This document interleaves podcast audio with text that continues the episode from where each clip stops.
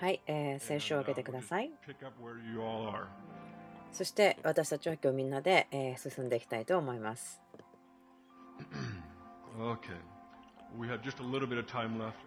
今日もあんまり時間が残ってないのですぐ話に入りたいんですけれども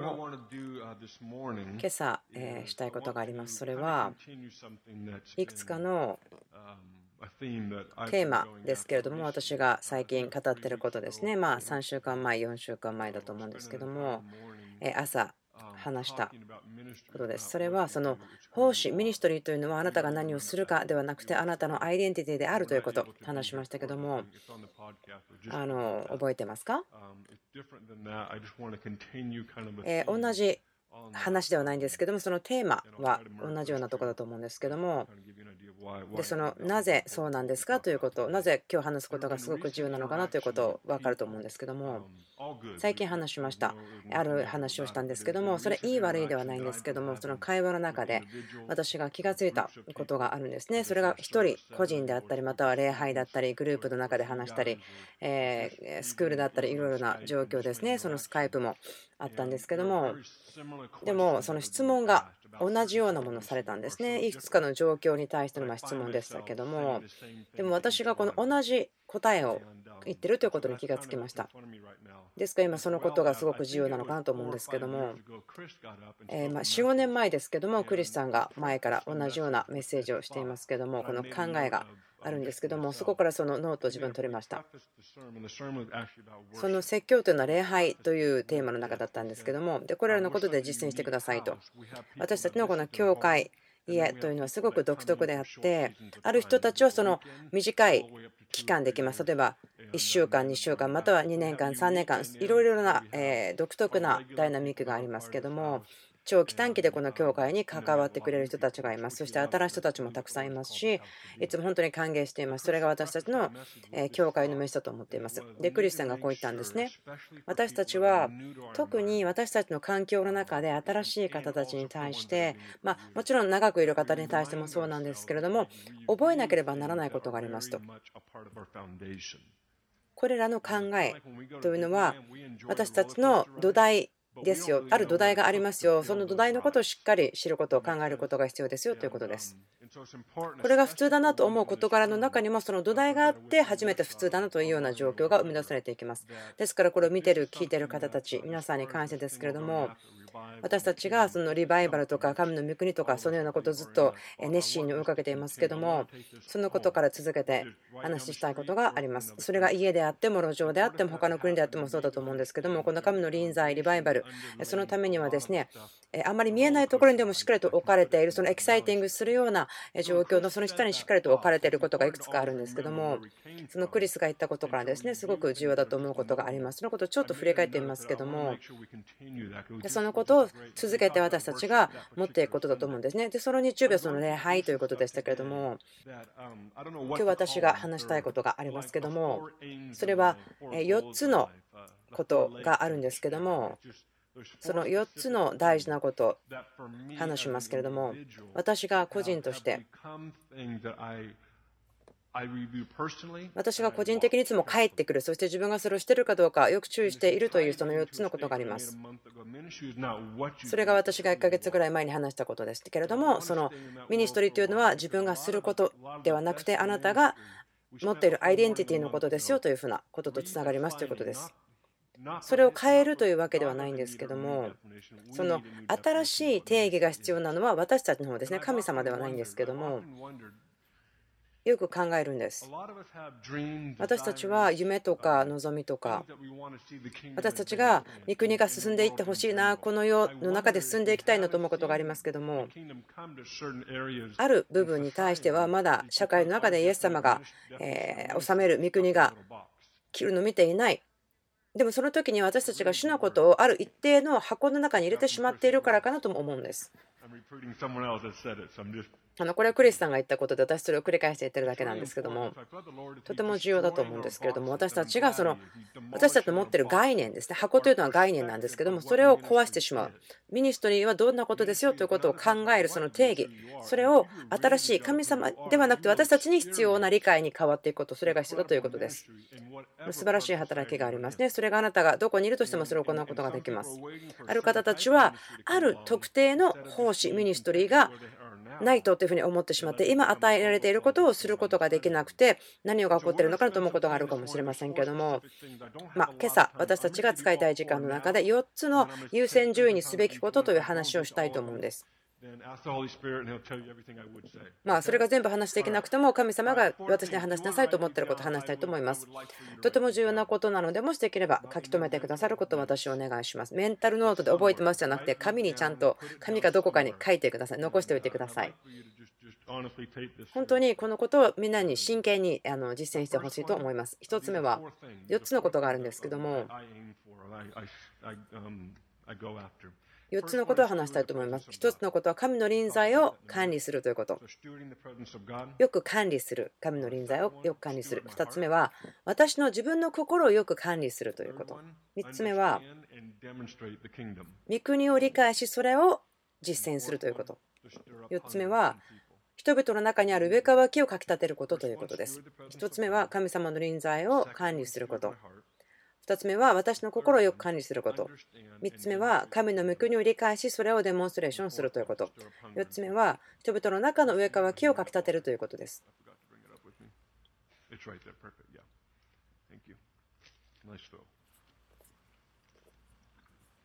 1つ目、臨在をよく管理するということ、そのことをよく私たち話しますけれども、あまりいっぱいの時間使う気はないんですけども、少し加えていきたいというような考えがあります。新しい視野というかですね、足していきたいと思うんです。この教会の中のそのコアバリューですね、大事な私たちが価値にしているその中の一つでしっかりあるんですけども、この教会の土台となることが神様の臨在を保つ、管理するということです。私が興味深いと思うことは神の臨在ということに対してですけれども何年も前になりますけども45年前にその時私は自分たちのスクールミニストリースクールの2年目を特にケアしていましたけどもある人がですね違う国に行きましたそして素晴らしい出来事が起こって、その選挙旅行で素晴らしいことが起こって、何かを持って帰ってきました。でいつも何か思って帰ってくるのっていいということを思うんですね。その目に見えるような、分かるようなものというか、精霊様がすごく注がれたというのを持ってきたんです。で、それがあの45年前の1月だったんですけども、それがそのクラスの学校の中で爆発したんです。神様の目に見える臨在、触れるような臨在みたいなものが学校の中で爆発しました。で私たちがやっているミニストリースクールというのはすごくその、えー、ストラクチャーがあるので、形があるので、何でもしてよというわけではないんですけども、でも、神様の臨在がそこでも解き放たれてしまった時には、それを経験して、それを見るということにしたんです。私たちのそのスタッフミーティングの中では、例えば3時半にこれやって4時にこれやってとかもちろんそんなことやってましたけどもでもそれからですね今ははいじゃあ私たちがどうやって神様のしたいことを今日受け取って管理してよく保っていくのかなというふうに話をするんです。私たちはその後ろの方に座って今何を感じてますか？今を見てますか？というふうに。それが私たちのその学ぶ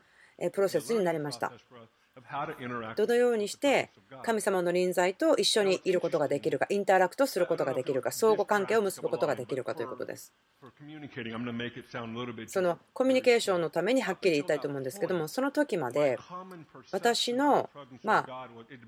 大体思っていたことなんですけども、神様の臨在が来た時では、それを壊したくないからもう何もしないでただ見ていることにしよう。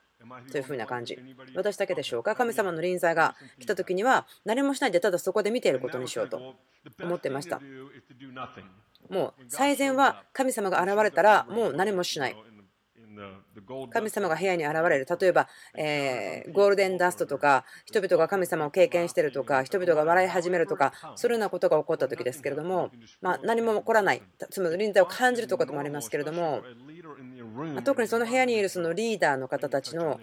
環境に対するこう思いです。あこれをめちゃくちゃにしたくないからこのままにする放っておくというか触れないようにしようと思ったんですけどもその時のあるえ選挙旅行に行って帰ってきた人たちが持っていた神様のえ触れることができる臨在が爆発した。その時にはですね変わりました。ただ見ているだけではなくて触れないようにしないではなくて神様と共に働いたらどうなるんだか見てみようと思ったんです。もしかしたら皆さんにとっては大したことがないと思うかもしれません。でも私は神様がやってること絶対こうめちゃくちゃにしたくないし変な風にしたくないから絶対触らないというところからじゃあ神様と一緒にやるには一緒にやったらどうなるかなというふうに移行すること。それは変化がありました。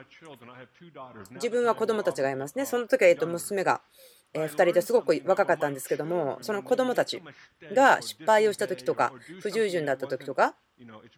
あんまりそれがまあ私の子供たちはもう天使のように素晴らしい子供たちですからそんなにこう私がやってほしくないことをするのは数少ないんですけれども。まあ冗談です。いやでも本当にえ素晴らしい子供たちですよ。とりあえずその失敗をしたりとか不従順だったとしてまた正しくないことをしたとしても私の父親として私の奥さん母としての応答というのはもうあなたなんか嫌いさようならではないですよね。何するんでしょうか？私の子供が何かをして行くということは OK なことなんですね。それは関係を作るということですから。私が覚えてることがありますけども、その自分がその学校のスタッフをしていた時ですけども、主が私たちに神様と共に働くということを教えてると思ったんですね。ただ見ているだけではなくて。私にとっては新しい世界が開けた共に生み出すことがどんなことに見えるかまたどのようなものを生産するのかということに対してすごく正直に言うと、ま過去に何年か振り返った時にあこれは正しいことではなかったかなと思うこともあるんですけどもでもあこれは失敗したからもうダメだというふうな考えに落ち込むんではなくて分かりました、主よ私、どこを間違ったんですかと聞くんです。まあ、なんか例えば自分が間違った願いがあったんですかとか。というふうになったならば素早く悔い改めます。そんなことをしてしまったけどそれを望んだわけじゃないんですよということが分かる。神様が来て私を叱ったわけではないんですけども聖霊様が私に教えるんですね。その1月から3月までの間ですけども神様が私たちに神様の臨在とインタラクトをするそのことを教えてくれたんです。私がこの話をするのはとても大事なことなんですけども私の立ち位置がすごく変わりました。その恐れの中で暮らすのではなくて、まあ、主を恐れることは必要ですけれども、それは健全な恐れではないですけども、でも私はその息子というところに立ちました。例えばそれは普通の自然界でお父さんの仕事を見るということと似てると思うんですけどもその共に生み出すということを知らなければお父さんの仕事を分かることはできないですね。観察することはできても一緒にやっていかなければお父さんがやってることを自分も共に生み出すことはできないんです。増加させることはできません。はい。ではそろそろ次の話に行きましょう。2つ目は自分の心をよく管理するということです。このことをよく話したいんです。私が高校の1年生だった時に、その時には、リーボックスというその靴のブランドですけども、すごく、えー、まあ、新しい靴を生み出しました。リーボックパンプスという靴だったんですけども、この靴を覚えてる人いますか？リーボックパンプというんですけども、パンプというんですけども、覚えてますか？その靴の目立ってたところは、その靴を本当に私はあの見た時に大好きになってしまってもうまるであの自分が恋に落ちるようなそのバスケットボール用のそのえスタイルの靴だったんですけども覚えてますか？まあその時の靴のことを知らない人にちょっと説明しますけれどもこの、えーと、リーボリーボポンという靴はなんか小さなオレンジのバスケットボールみたいなものが靴についていました。そのピンポン玉が何か半分ぐらい出てるようなものがついていてなんか空気を入れるようなものがありました。そのだから靴の中にエアバッグが入っているような形だったんですね。でその靴の中に空気を入れるとあなたの足をしっかりサポートしますよみたいな、そのようなものでした。まあ、それが楽しかったので、空気を入れて、またその靴から空気を抜いてとか、そのようなことをしていました。聖書はその粘り強くあること、しつこくあることを、よく語ってますけど、私はお父さんとお母さんにしつこく粘り強くお願いしました。もう私の足がですね、その靴を買ってくださいと叫ぶ、それぐらいでした。私、これ冗談ではなくて、その靴を得るためのすごく大きな情熱をその時持ってましたから、神様はいつもそのしつこさ、粘り強さをですね、あの愛してくれると思うんですけども、で結局その靴を買ってもらいました。で私がしてた限り自分のその学校の中で持っていたその靴を持ってたのは私だけでした。でその学校の中で自分一人だけがその靴を持ってる時にどういう歩き方なのか分かりますよね。例えばズボンの裾がそのパンプのところを隠さないようにですね。なぜならばそのちっちゃいそのオレンジのバスケットボールのその空気を入れるところですね。それをすごくみんなに見えるようにしてましたね。ちょっと自分正直に喋ってますけどそんな気持ちでした。もうすごく嬉しい気持ちいっぱいでいました。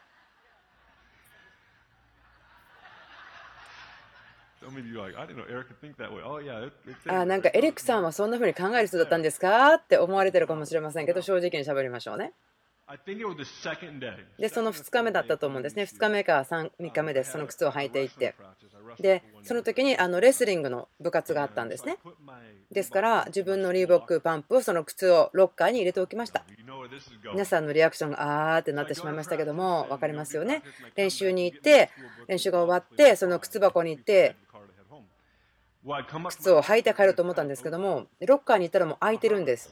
私の心がすごく沈んでしまったんですけどもその場所で。ロッカーを開けたら空っぽでした。でもう平和が一緒にどこかに行ってしまったようでした。フラストレーションがたまり、そしてまた仕返ししているという気持ちも自分の心の中でたまってきたんですけども、もういろんな感情がもう喜びから喜びの絶頂からもう奈落の底に突き落とされたようなすごく落胆したような気分でした。で次の日学校に行ってえー、友達みんな知ってます、何が起こったか。自分の靴が盗まれたところ、友達みんな知ってました。もちろん。ですね、その盗ん。だ生徒さん。は、他の誰も持っていなかったので、次の日に履いてたら分かってしまうと思うので、誰も履いていなかったんですね。で、何日過ぎたか分からないんですけども、多分数日後だったと思うんですけども、あのコーチが私のところに来てこう言ったんですね。まあ、誰が盗んだんだか多分分かったよって。でそこでですね、あやった、ここに正義がやってきたと思って、自分はその仕返しをする気持ちがむくむく湧いてきたんですけども、どうですか、そういう時に皆さん、そんな気持ちになりませんか？私だけでしょうか。で、あやった、犯人が捕まったと思っていたんです。自分の学校の中からあの他の人が盗んだんですけど、でもそのナイフとマーカーを使ってその靴を壊したんですね。もうその人は自分の靴をもうバラバラにしてしまった、それぐらい本当にひどいことを私の靴にしたんです。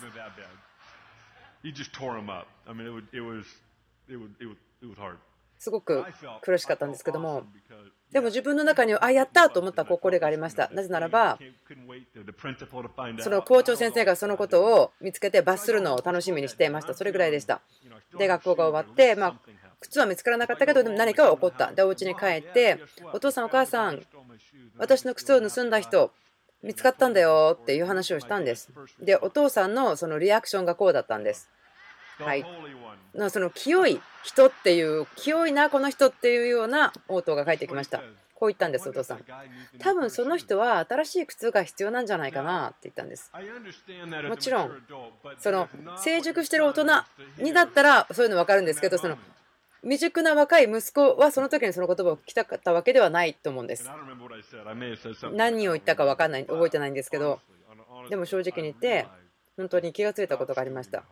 それは自分の心をよく管理していなかったということです。自分の心をよく管理してはいなかったこと。あなたの心をしっかり管理するということは重要なことです。それをしなかったら、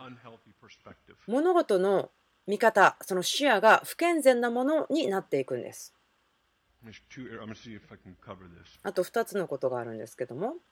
例えば私たちが誰かと話をしたりするときにもし心をちゃんと管理してなければ差別感が出てきたりしますね。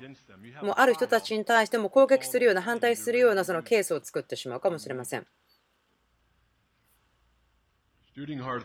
心を管理するということはすごく重要なことです。自分の情熱を私は決して自分がどれだけワクワクするかということで測ることはしません。私は自分の情熱をその自分の心の健全さによって測ることができます。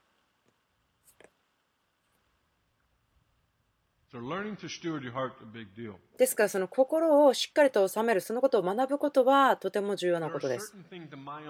自分の人生の中でいくつかのこと。はまあいつある日とか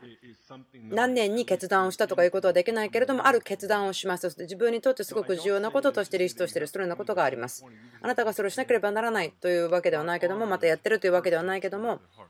こう言いましょう。神様は心をしっかりと収める、管理する人たちを、えっと、誉れを与えてくださいます。喜ばれます。箴言の4章にこう書いてありますけども、箴言の4章。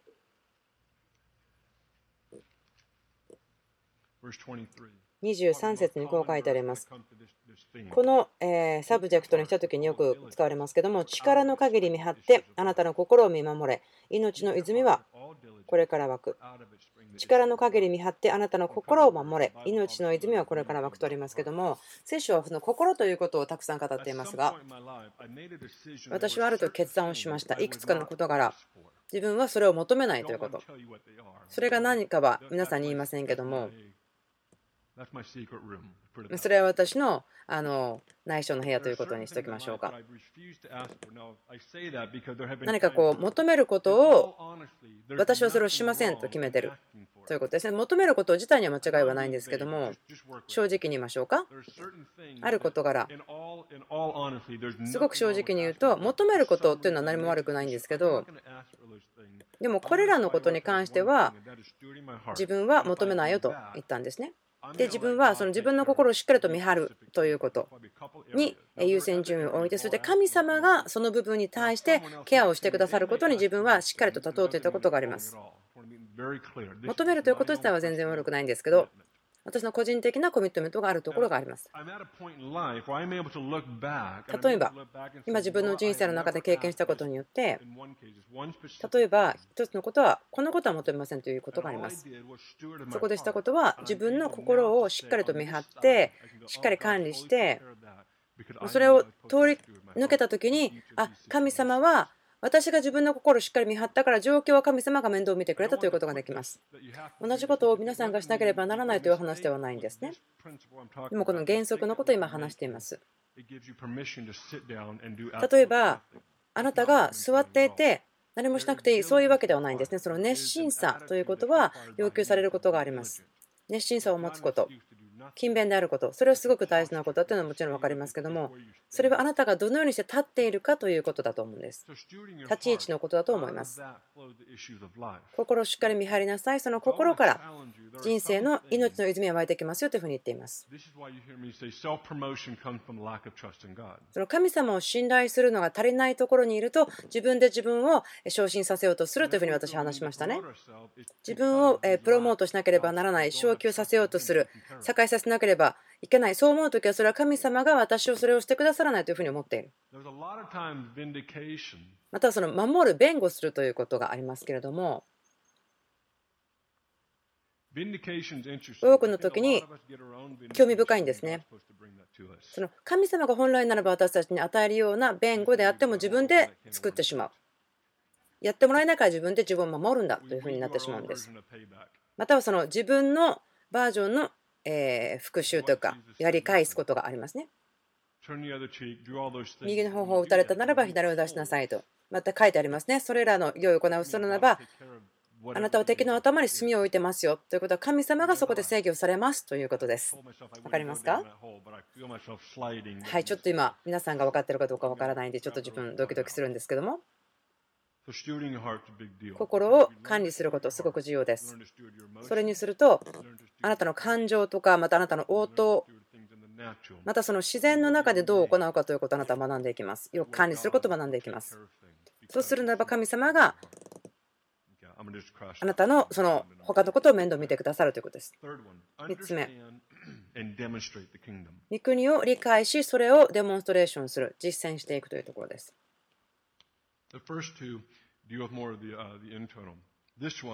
初めの2つは内側のことでしたけども個人的にはこの3つ目がすごく好きなんですけどもその理解するということ物事が分かるということ好きですね。私個人的にはそれがすごく情熱を持っていること理解を得ること。でそれをこの御国を実践していくこととても心の喜びなことです。その霊的なこと霊の領域とか霊によってとかそういう話しますね。霊を理解する霊を認識する。ここにそういうこうボキャブラリーがありますけれども私たちそこからもちろん出るつもりはないんですけどもその誤解されてしまったりとか違うように考えられてしまうことがあります。それは私たちがまるで考えること思いというのを重要視していないと思われてしまうんですね。でもそうではないんです。神様が思いをくださったのには理由があります。私その霊のことってよく強調しますが今日はその思いマインドということに対して強調したいと思うんですね。そのどのようなものかを学んでどのように使うかを学んでください思いというのはその霊の生徒でなければならないんですね。でもそれは思いを使わないというわけではないですね。主があなたに思いを与えました。そして主は霊に語った時にあなたの思いがあこれを理解したいと思う必要があるんです。それをする時にその許可を与えているようなものですね神様に。その御国を理解したいなと思うこと。理解するならばそれをデモンストレーションすることができます。このことを少しですね強調してはっきりしていきたいんですけども私たちがあすごくあの励ましをいただいているようで嬉しく思うんですけども。愛されているように感じます。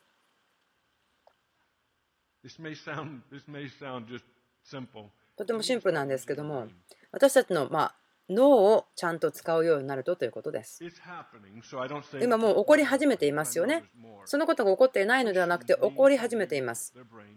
クリスチャンの人たちは自分たちに与えられているその脳を考えるために用いなければなりませんということです。神様は理由があってあなたに与えています。理由があります。私たちはその脳を使うこと、またその思い、考えること、それに恐れてるかもしれません。それをしたら、流れ、神様の置いてあるところから抜けてしまう、落ちてしまう、そう思うかもしれません。でもそうではありません。例えば、そのある人は質問することを恐れますね。その質問があるからそれは間違ってるそうではないんです。ある人たちが質問してきた時にクリスチャンの人たちはそれでも恐れてしまう人たちがいるかもしれません。その好奇心ということで人は聞くと言うんですけど2つあります。1つは疑いを正当化しようと思って好奇心というふうに言う時があるかもしれません。でももう一つは上乾いているから質問するんですね。そこに私たちは注目をするべきです。いくつかのグループがイエス様に質問しましたね。そのサドカイ人とかがした時にはもう早くノーと言ってあなたに何もありません見せませんと言いました。でも他のま宗教的なリーダーニコデモでしたけれども同じような場所からですね来て夜にイエス様に質問しに来ました。イエス様の応答というのはこうでしたね。彼の心をちゃんと見極めたので説明をしています。あ、この人は上乾いているというのを主は見たんです。私たちにとってその教会の家族あなた自身だけではなくて人々と話をする時に私はですねその人々が質問することはあの全く問題を感じないし同意できないことがあるそれも問題ないと思うんですでもあまりその長い会話をしませんなぜならばその同意しないことに対して話し続けているということは時間の無駄だし、またもっとあの同意しないということが増えてくると思うんですね。それに自分、絶対しませんというわけではないけど、賢い時間の使い方だとは思えないんです。あなたが質問のある人と話をするとき、その疑いを正当化するために質問してくるのではなくて、本当に上乾いてくるから質問するという人。私たちもみんな、そのクリスチャンでの人たちもそのような質問をしたと思うんです。ですから人々が考えたり、頭を使ってこう考えること、そのことに対してもっと多くのスペースを与えるべきだと思います。とても重要なことです。私は質問を恐れることはしないんです。私がその人々が満足する答えがあるわけではないけれども、あ、あなたはその質問をしてきたから、もうあなたのことは切ります。そうではない。ノーというのは理由があって神様がくれたものですね。理解して、その御国を行うためのものです。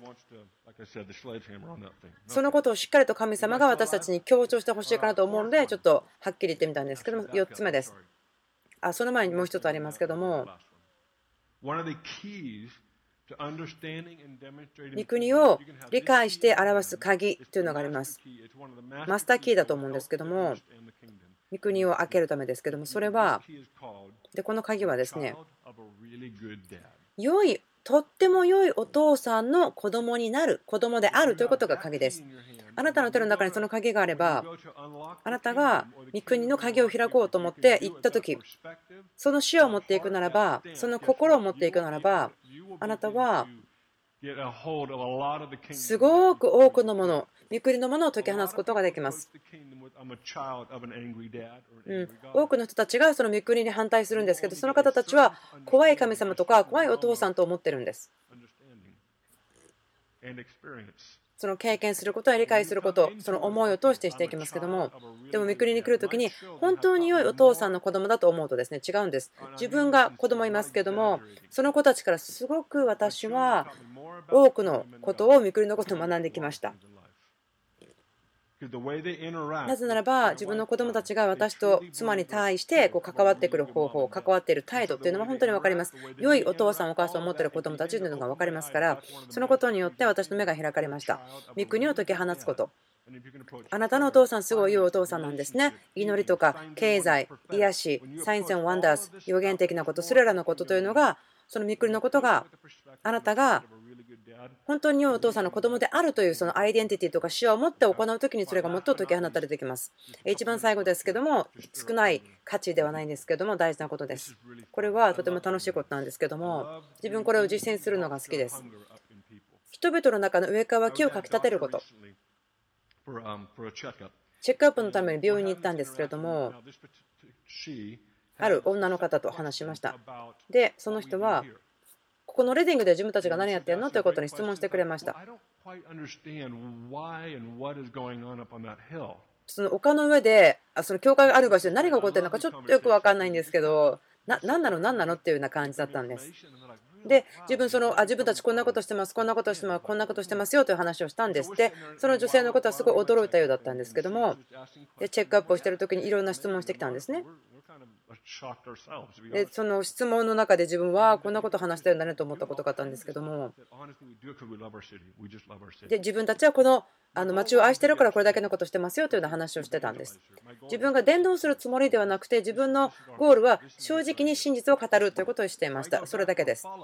であのフォローアップでお医者さんだから行きました。病院に行きましたけどもそしたらその女性は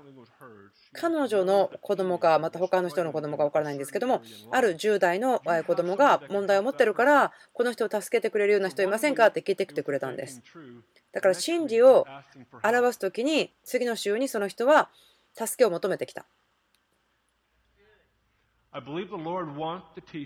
主が私たちに教えたいと思っているのはそれはその種というものに実と同じような価値を持ってくださいということ。私のすごく好きな証があるんですけどそれは何がいつどう起こるかわからないんだからねというタイトルのものがあります。その誰かのために祈るとかそういうことではなくって例えば5分間だけあなたが誰かと時間を与えて過ごす、まあ、多分普通のことを話してると思うけどそこで「あさよなら」と言って別れて2年後には「ああの時の会話で全然人生変わりましたよ」とかそのいやだからこんなことはいつ起こるのかわからないよねって言えるような証です。例えば10ドルぐらいを誰かの人生に献金したかもしれません。で5年後になったらその人はあなたにあの時の10ドルが自分の人生で開いたんだよ。あの時の10ドルで自分の人生変わりましたよっていう証が来るかもしれない。でそれはその3秒ぐらいでできる行い方かもしれません。だから私たちそのこと全然推測想像できないんです。私たちこの部分をチャレンジされていると思います。神様の臨在をよく保つ、自分の心をよく保つ、そして私たちは神様の御国のことを理解してそれを行う、そして人々に対して上かわきをかきたてていく、そのことをしていきたいと思います。どうぞお立ちください。祈りましょう。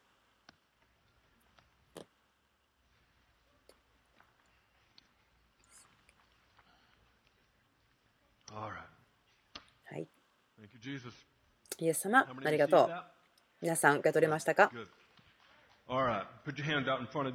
なたの前に手を置いてください。祈りでここで締めましょう。イエス様、感謝します。